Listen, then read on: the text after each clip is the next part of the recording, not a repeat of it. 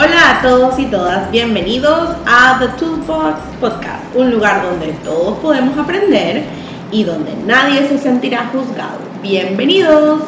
El día de hoy estaremos hablando acerca de la comunidad. La comunidad del niño. La comunidad del niño. Entonces, eh, ¿qué definimos como comunidad? La comunidad es toda persona que rodea al niño. Siempre, bueno, no siempre, en los últimos episodios hemos estado hablando de cuidadores primarios.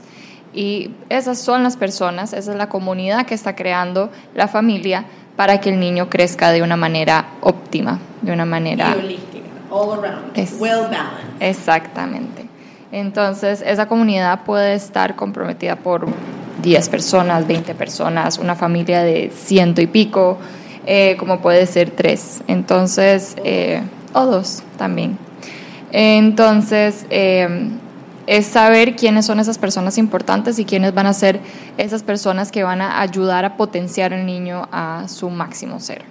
Sí, con comunidad nos referimos a los que están involucrados en el día a día, incluyen padres, parientes, abuelos, tíos, primos, todo. Profesores. La- profesores, Maestras muy importante, nanas. Eh, y la comunidad es cambiante, o sea, siempre va a tener su base, que son padres y los El- parientes. el núcleo central. El núcleo central, correcto. Y después poco a poco va, ya sea o agrandándose o achicándose, eh, empiezan a entrar la- los amigos, los compañeritos, eh, asistentes, lo que los fuera. amiguitos. Ujú, correcto. Así que, em, ¿cómo podemos crear esa comunidad? Entonces, es muy importante tomar en cuenta quiénes son las personas importantes en la vida del niño. Entonces, eh, los primeros que están dentro de esa comunidad son los papás. Eh, no, no necesariamente los papás, sino las personas que están dentro de su hogar. Exacto, porque además de que pueden ser papá y mamá, puede ser solo papá o puede ser solo mamá o pueden ser los tíos que están a cargo de ese niño o los abuelos que tienen eh, la potestad o eh, ¿cómo se dice? Como La custodia. La custodia. la de ese pequeño o pequeña. Eso es como su centro, como el centro de la tierra, ese es el centro del niño. Exacto. Y ya después se va expandiendo a las personas que tienen relación con el niño. Como estábamos diciendo, las profesoras son eh, parte de esa comunidad, al igual que las nanas, al igual que cualquier tutora, si van a clases de fútbol o de... O de coach de karate, Exacto. también. Sí, la comunidad, yo creo que. eh, ay, otra vez me pasó. No pasa nada. Es- ah, ya me acordé. There you go. eh, es, eh, se va creando de forma orgánica. ¿Qué significa esto? Que va pasando muy de forma natural. Pueden ser primero los papás, los abuelos, los primitos y después, como ellas bien dijeron, los profesores, los eh, entrenadores y demás. También son personas que han estado en la vida de, de los papás, pueden ser amigos, pueden ser eh, coworkers, eh, personas que en el día a día van a estar presentes en la vida del niño. Exacto, porque cuando hablamos de comunidad del niño, también tenemos que tomar en cuenta la comunidad de ese padre, porque también es importante y es parte integral de la comunidad del niño, porque puede ser que un papá tenga un súper buen coworker con el que se lleva súper bien y comparten cosas que hacen que ese papá, pongamos así, baje las revoluciones o se centre un poco más y llegue a casa mucho mejor. Esa persona, ese coworker, sigue siendo parte integral de lo que es la comunidad del niño. Y tengan en cuenta de que esa comunidad puede ser que vaya cambiando a través de, que el niño vaya creciendo. Puede ser que al principio ustedes tenían sus amigos más cercanos y esos eran los que uno se relacionaba más, pero eventualmente este niño empezó a hacer amistades en la escuela, entonces ya uno empezó a hacer amistades con otros papás y empezó a involucrarlos más en la vida de, de, de ustedes. Entonces esa comunidad es cambiante. Totalmente. ¿Nada? Un momento. Y otro, otro light bulb que se apagó. Y está un poco. eh, Ella tenía una idea en la puntita de su lengua, pero se le fue. No pasa. Ah, ya me acordé. Eh, sí, que la comunidad de los padres es sumamente importante porque, como bien dicen, es eh, como por rebote le va a ayudar al niño en su desarrollo. Entonces, si mamá y papá están bien, eh, el niño va a estar bien. ¿Y qué significa? Que a veces papá y mamá tienen que salir entre ellos, porque esa es parte de su comunidad, ser pareja. a veces van a salir con sus amigos, tienen, van a ir a jugar, a hacer deporte o, o tienen su liga de fútbol lo que sea, todo eso es la comunidad del padre que por de forma consecuente ayuda de alguna forma al niño porque papá y mamá van a estar mucho mejor en casa y también tienen esos espacios para compartir con su comunidad de forma privada. Exacto, en el episodio anterior hablamos acerca de que es importante recordar que los papás antes de ser papás fueron pareja y antes de ser pareja siguen siendo humanos. Entonces, siempre volver a tocar eh, piso, tocar, o conectarte, gracias, conectar, eh, tocar base con esa parte de ti como cuidador primario. Es como, sí, tú también necesitas salir y tener tus propios playdates de adulto, así como el niño necesita playdates para su desarrollo socioemocional, tú necesitas playdates para mantener tu desarrollo socioemocional. Y a veces esos playdates van de la mano. Buenísimo, hagamos un playdate para nuestros hijos mientras nosotros nos tomamos unas copitas de vino. Genial. Pasa, adelante. Exacto. Em, una cosa que a mí me pasó cuando tuve a Antonella, eh, yo me sentía, bueno, y yo creo que a muchas mamás les pasa con el postpartum, eh, a mí me dio un, de una depresión postpartum. Leve. Entonces, sí, es leve. Em, estaba viviendo en una zona un poquito alejada de lo que, eh, lo que me imagino yo veía em, de, de, mis amigos, de mis, de mis familiares, entonces también me sentía un poquito sola. Entonces, yo tomé... Cabe rescatar que nosotras no somos de Panamá, nosotras somos de Costa Rica, nosotras Rosana y María Camila. Entonces, mis papás viven en Costa Rica. Aquí estamos los tres hermanos, Roberto, Rosana y María Camila. Entonces, María Camila estaba, eh, o sea, de pariente se refiere literalmente a Roberto y a Rosana y bueno, la familia de, de su esposo, por supuesto, pero digamos así como que su familia, familia, sus más su núcleo, su núcleo familiar. Éramos Roberto y yo. Entonces, y además de eso, yo tenía amigas que tenían hijos aquí en Panamá, eh, pero no tenía una relación tan cercana como con ellos. Eh, tenía amistades en el trabajo que eran también muy amigas mías, pero no estaban pasando por una situación similar a la que yo estaba pasando. Entonces, me sentía como me sentía en una isla sola, totalmente desolada. Entonces, eh, puede ser que ese, fue mi sentimiento en el momento, por más que mis familiares y mis amigos me decían, estoy aquí, estoy aquí. Em, entonces, ¿qué pasó? Eventualmente yo tuve que tomar la decisión de empezar a buscar esa comunidad, empezar a crear ese, ese, ese grupo de personas que me iban a dar el apoyo, por más que ya lo tenía, pero yo sentía que no lo tenía. Pero bueno, eso ya es tema aparte.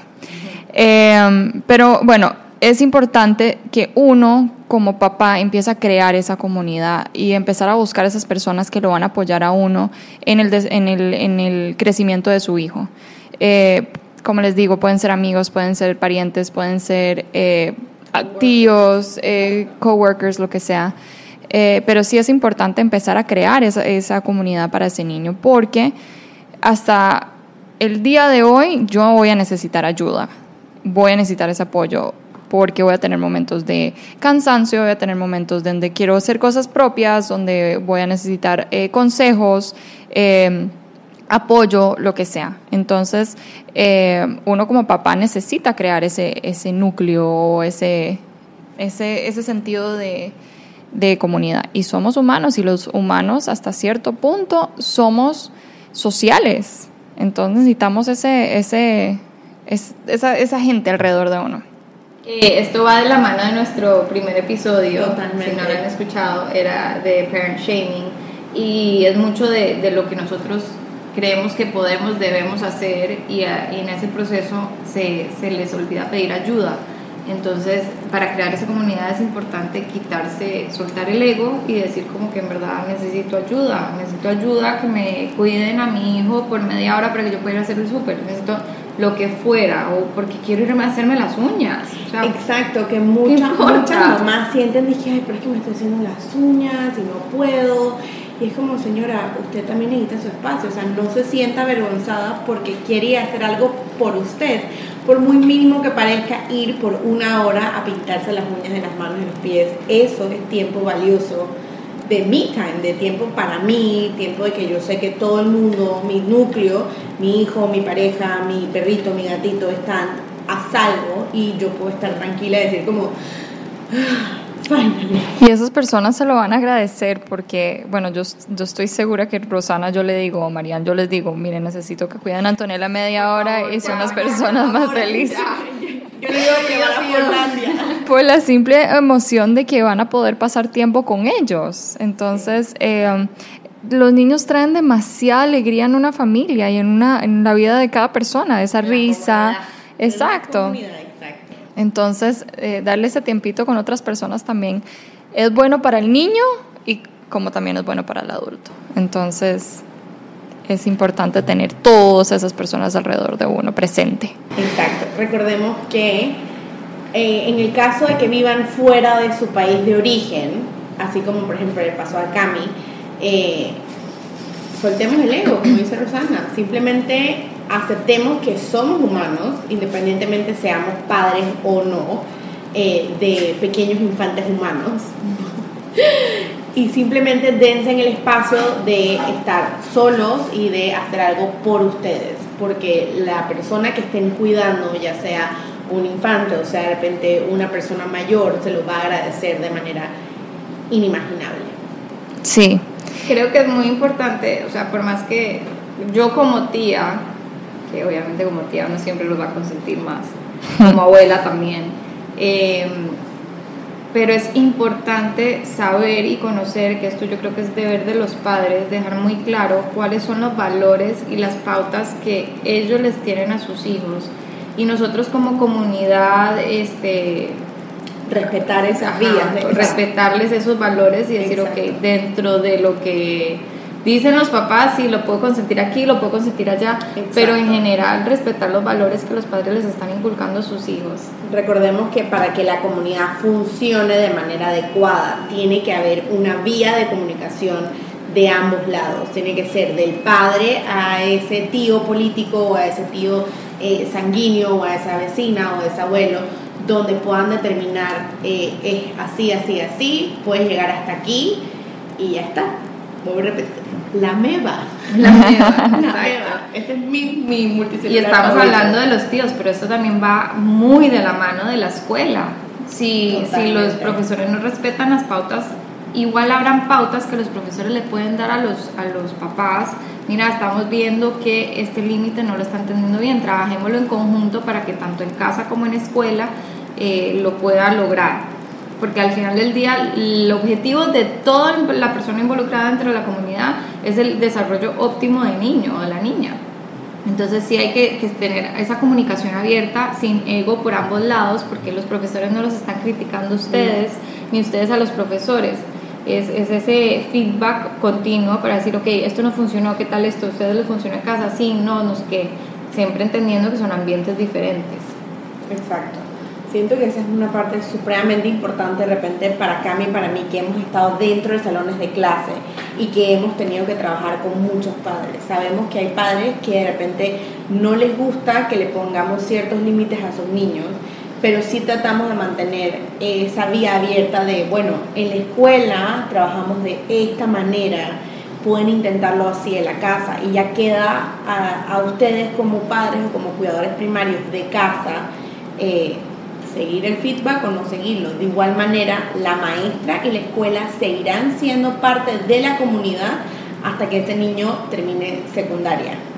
Y vuelvo y recalco, la comunicación es esencial, es demasiado importante tener esa comunicación, no solo con, la, con las maestras, sino con toda persona alrededor, porque si uno no habla, si uno no dice las cosas como son, nadie va a empezar a criar a su hijo de como, como ellos piensan o como ellos ven que uno está haciendo o, van a asumir cosas que la verdad puede ser que no sean. Entonces eh, es bien importante empezar a decir cualquier detallito o cualquier cosita que uno lo tiene en the back of the mind o, o lo que sea. Entonces, a mí me ha pasado muchas veces que el simple hecho de que en esa casa eh, no duermen siesta, entonces eh, esa, es, esa es la cultura dentro de la casa, esa es la manera de crianza dentro de la casa.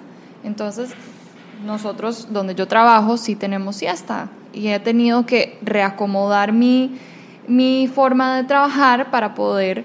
eh, Adaptarte a, a- esa- exactamente. a esas reglas de ellos culturales dentro de la casa. Exacto. Y ojo, y mencionamos la siesta porque en niños de edades de año a nueve años, los niños tienen que estar tomando ciencias para el beneficio de su- o sea, el descanso vital de su cerebro para poder continuar el aprendizaje. Y si bien es cierto, algunos papás dicen que, ay, pero es que él ya no duerme. Bueno, pues ya no duerma, pero que se acueste un ratito o busque algo que sea relajante para el niño, que funcione como una siesta no dormida, o sea, no necesitamos el, el ciclo de REM. El downtime. Sí. Exacto, un downtime y ponte a leer una revista, o sea, lejos de pantallas. Yo Sí. soy pro de los españoles que tienen su siesta mediodía. De tres horas. O sea, claramente es demasiado tiempo.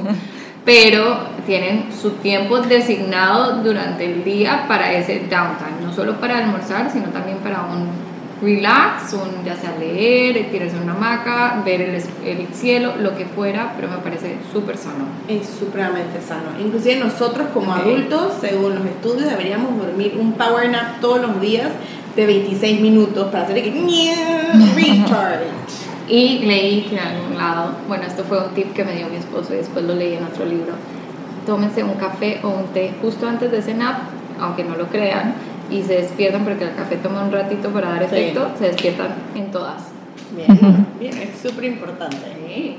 Pero sí, es, es importante comunicar todas esas, esas cositas chiquititas para que todos sepan cómo criar a ese hijo, porque si no van a empezar a recibir información eh, de múltiples, exactamente, de, de múltiples personas, confundiéndolo y, y- y eso no. Que eso es lo que pasa, yo creo que muchas veces eh, un tantrum que pasó en casa, pero era por un tema que daba pena, tipo el niño solo quería hacer pipí en la ducha, algo así.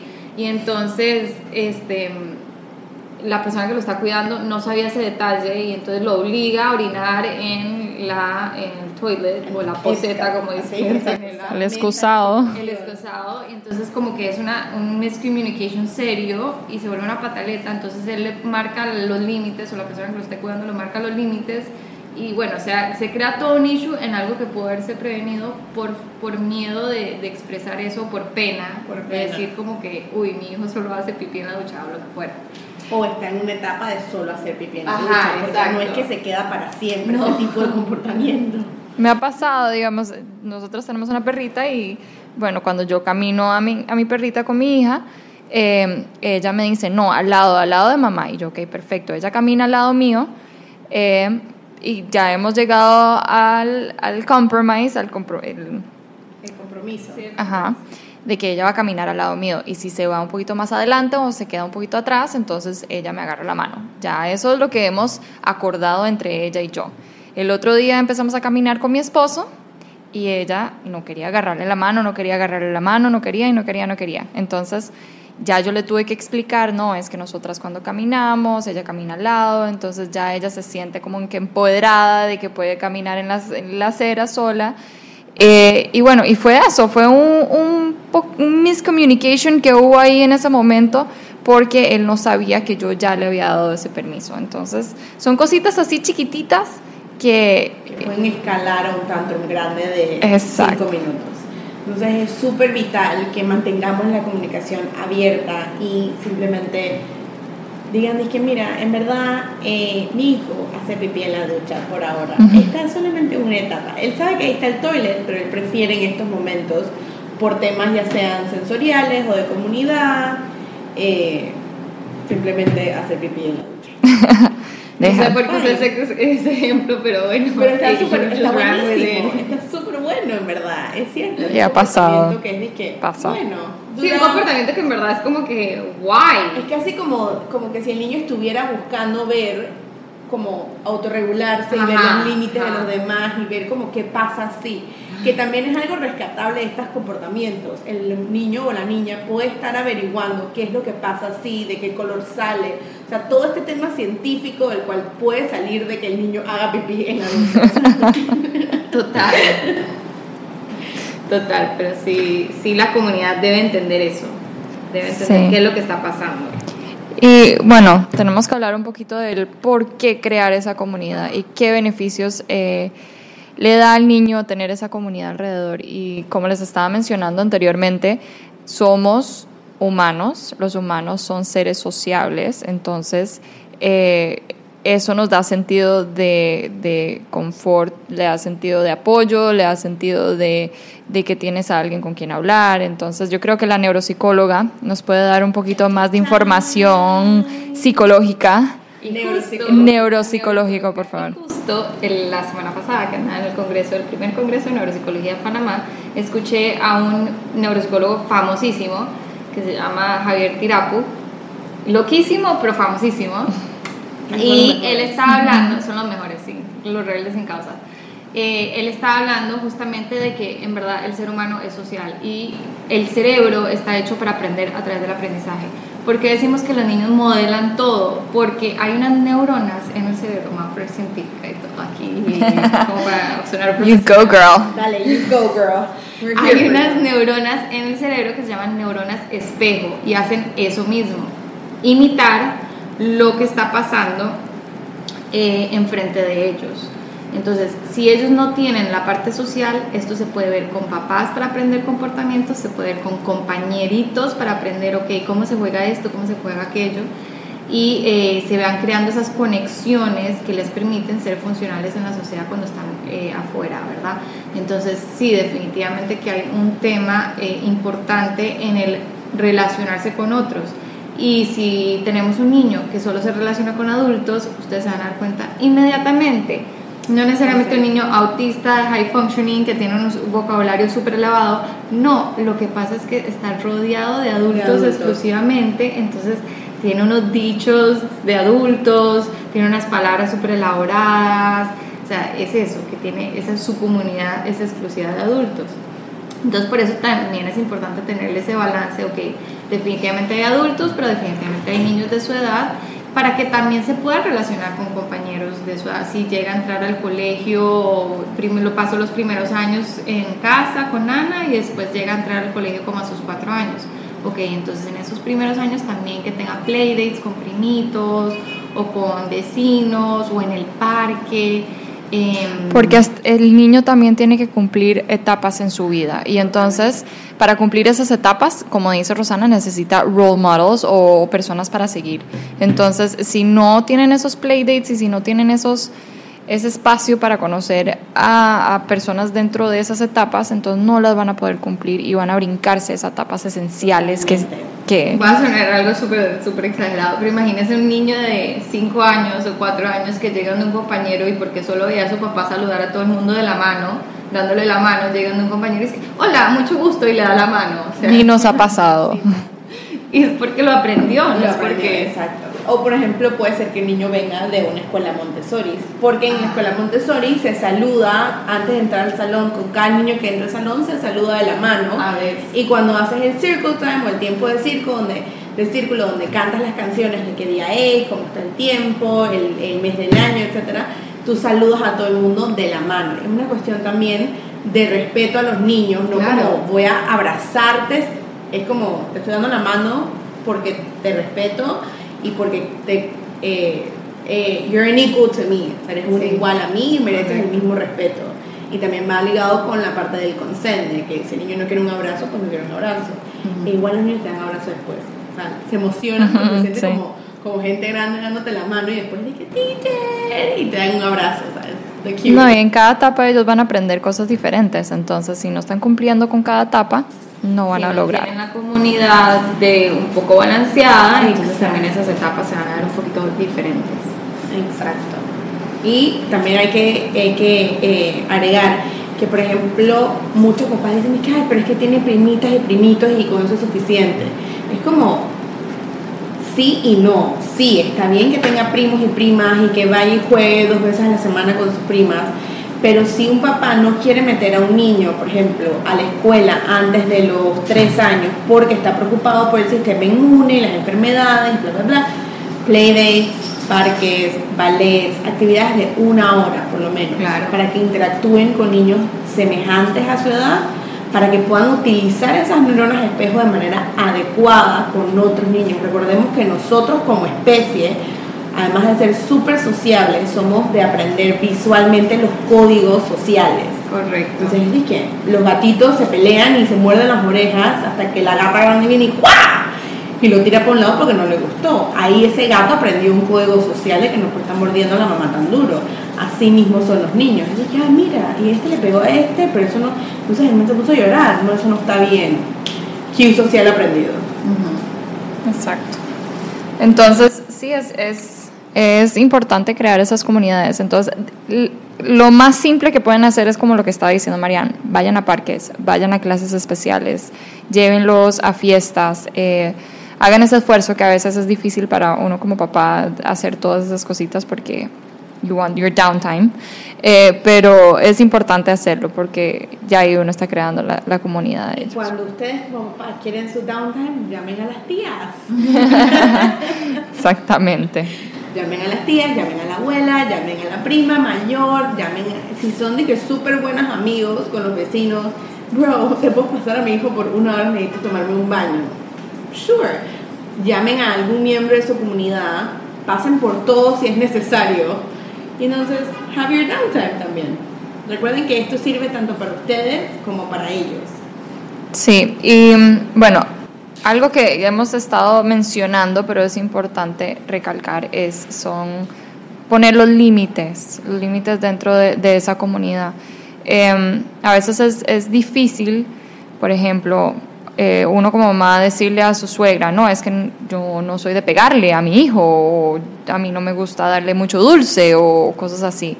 Es muy importante decir esas cosas y poner esos límites, porque si no, esos niños se van a confundir y van a saber cómo manipular la situación para poder lograr conseguir lo que ellos quieran. Y otro cue social aprendido. 100%.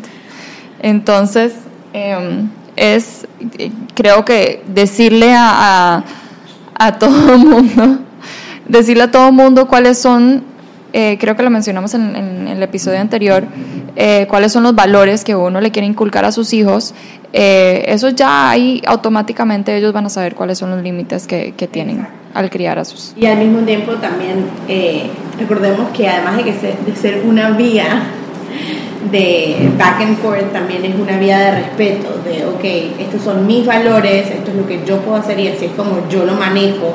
Y también de parte del papá, de repente entender que la otra persona puede manejar los mismos valores desde otro punto de vista. Y eso también merece respeto porque al final todo el mundo está trabajando dentro de la comunidad para hacer florecer esa semilla de, por ejemplo, el valor del respeto o el valor de ser empático o el valor de de respetar cuando otra, la otra persona dice que no, por ejemplo. Sí. Estoy distraída. Suele pasar.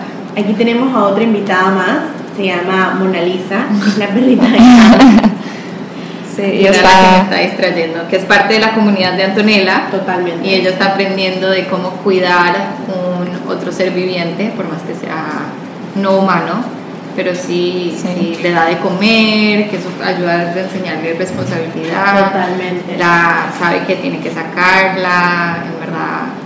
Eso también es parte de la comunidad, aparte que los animales, yo soy como psicóloga, soy súper pro de los animales porque sí ayudan muchísimo en el ámbito de, de tranquilidad, tranquilizar a cualquier persona. Pero bueno, sí, ella era la que me estaba distrayendo. Entonces, em, no sé qué más quieren decir de la comunidad. ¿Qué más podemos decir de la comunidad?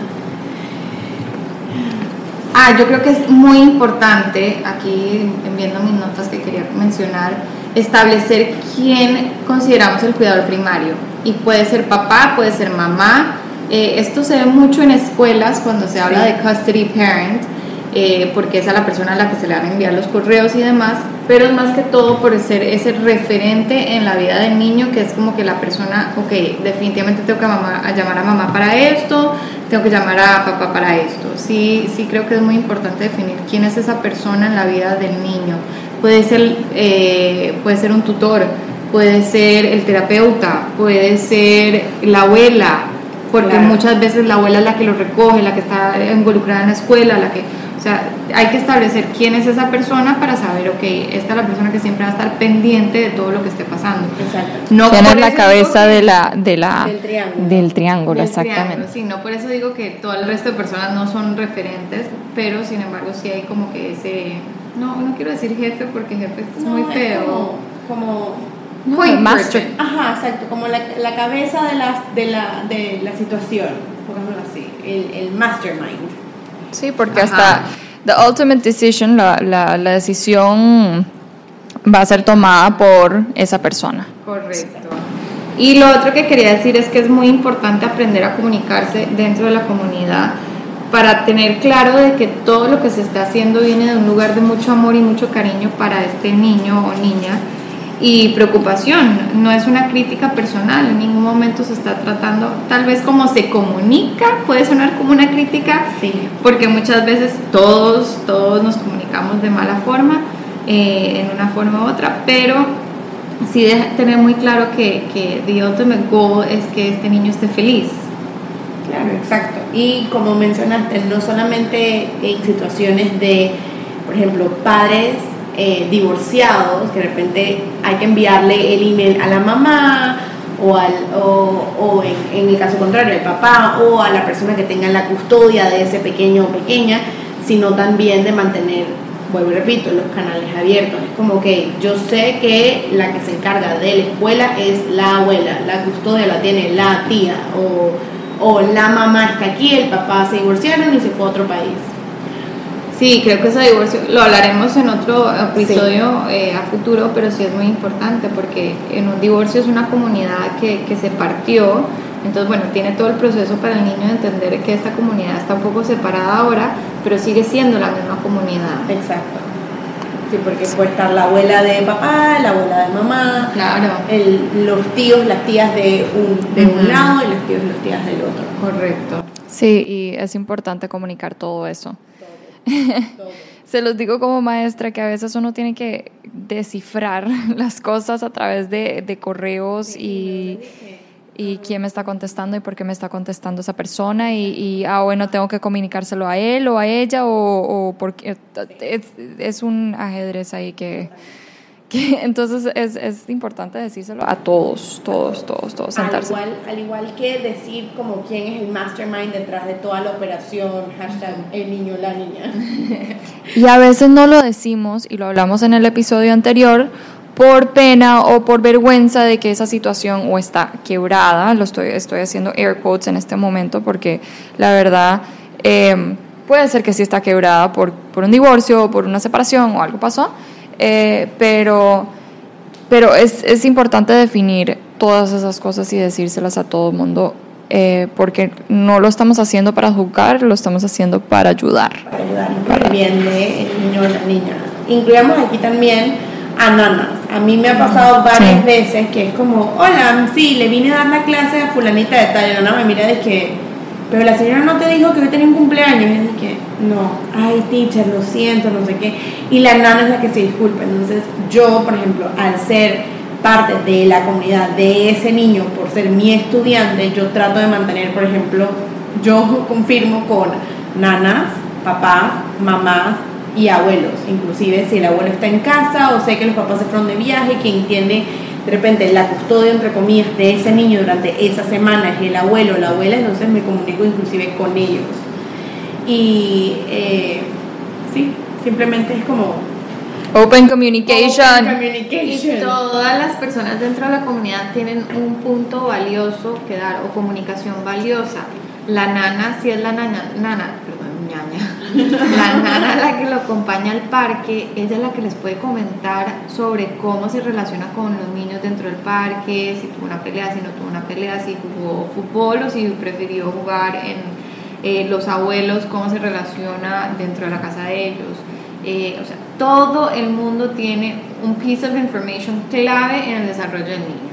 Exacto, ahora que dices piece of information, pensemos en que la comunidad es, son como las piecitas del rompecabezas que hacen a hashtag el niño o la niña. Exacto. Claro. Entonces, eh, empiecen a definir quién es esa, esa comunidad dentro de sus hijos y también ayúdenlos a crear esa comunidad. Y como padres, creo yo que es bueno también ser ligeramente flexibles.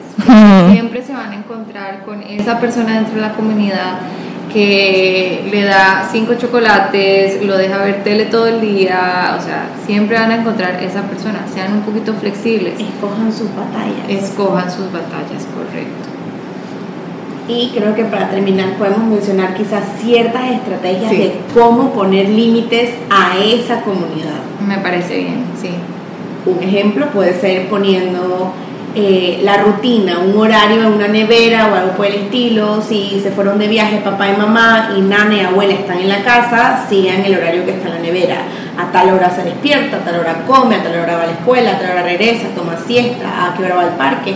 Todo lo más detallado posible para que además de que se respeten los límites de ese papá de, con la comunidad y de la comunidad hacia ese padre o madre, también se respeten las rutinas y los horarios de ese niño, que es súper importante.